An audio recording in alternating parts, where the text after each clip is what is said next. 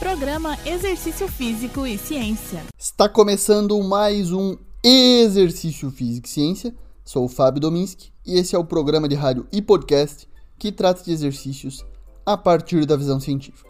Um quase mito na área da musculação é a questão de treinar com máquinas ou pesos livres.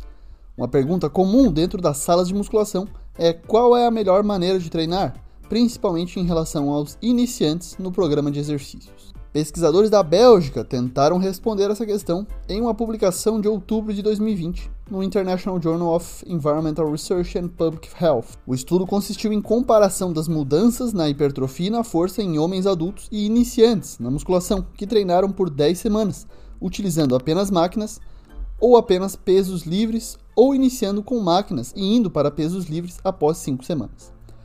O ensaio clínico paralelo foi utilizado como desenho em que somente uma modalidade de treinamento por pessoa é realizada.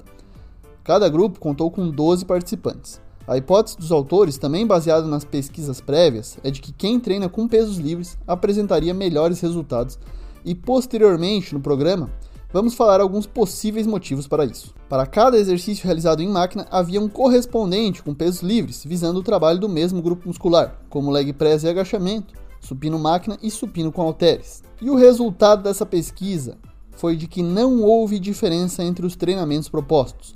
Todos obtiveram aumento da circunferência nos membros superiores, força e funcionalidade, porém sem diferença entre os protocolos. Por levar a uma maior coordenação inter e intramuscular, os exercícios de musculação com pesos livres podem resultar em uma melhor coordenação corporal geral e são geralmente considerados mais funcionais. Assim, os exercícios com pesos livres fornecem um maior estímulo neuromotor, conforme mostrado em estudos de eletromiografia. Uma maior ativação e recrutamento de mais massa muscular ao usar pesos livres devem aumentar os níveis de testosterona e assim induzir efeitos mais hipertróficos. No entanto, uma possível desvantagem do uso de pesos livres pode ser a falta de experiência necessária para realizar certos movimentos de exercícios corretamente uma vez que habilidades técnicas deficientes e padrões de movimentos inferiores podem aumentar o risco de lesões.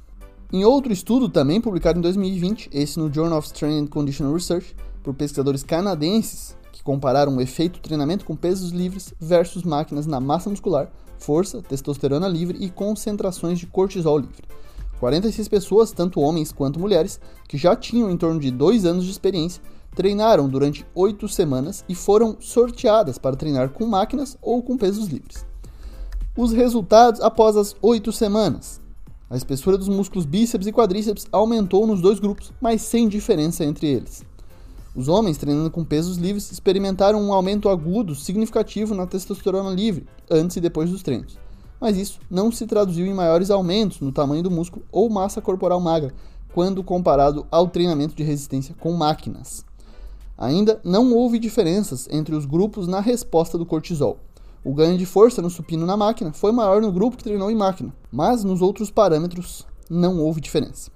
Esse foi outro estudo que indicou que o aparelho, como o exercício era feito, não determina o grau de hipertrofia muscular ou aumento de força. Qual a maior aplicação prática disso?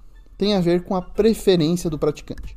Bom, aí você pode pensar, o que a preferência do praticante tem a ver com isso, se estamos falando de pesos livres ou máquinas?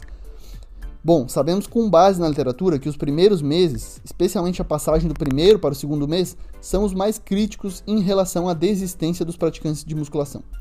Um recente estudo publicado em novembro de 2020 na Psychology of Sport and Exercise, por pesquisadores do Reino Unido, mostrou que após um ano, apenas 22% dos praticantes que ingressaram em uma academia conseguiram se manter lá. A metade já tinha desistido nos primeiros seis meses. Dessa forma, sabendo que não há diferença entre treinar com pesos livres ou máquinas para os iniciantes, uma abordagem diferente pode ser dada ao aluno, dando ênfase na preferência do mesmo, objetivando mantê-lo ali fazendo as suas atividades físicas.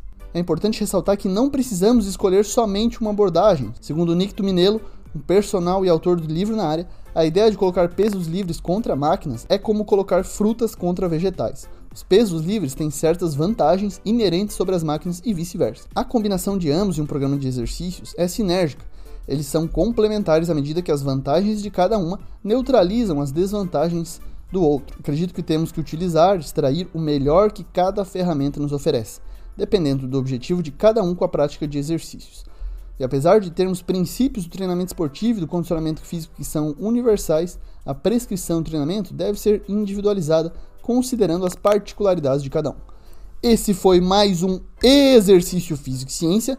Lembrando que todos os nossos programas você encontra no Spotify, no Google Podcasts, na Amazon Music e no Apple Podcasts.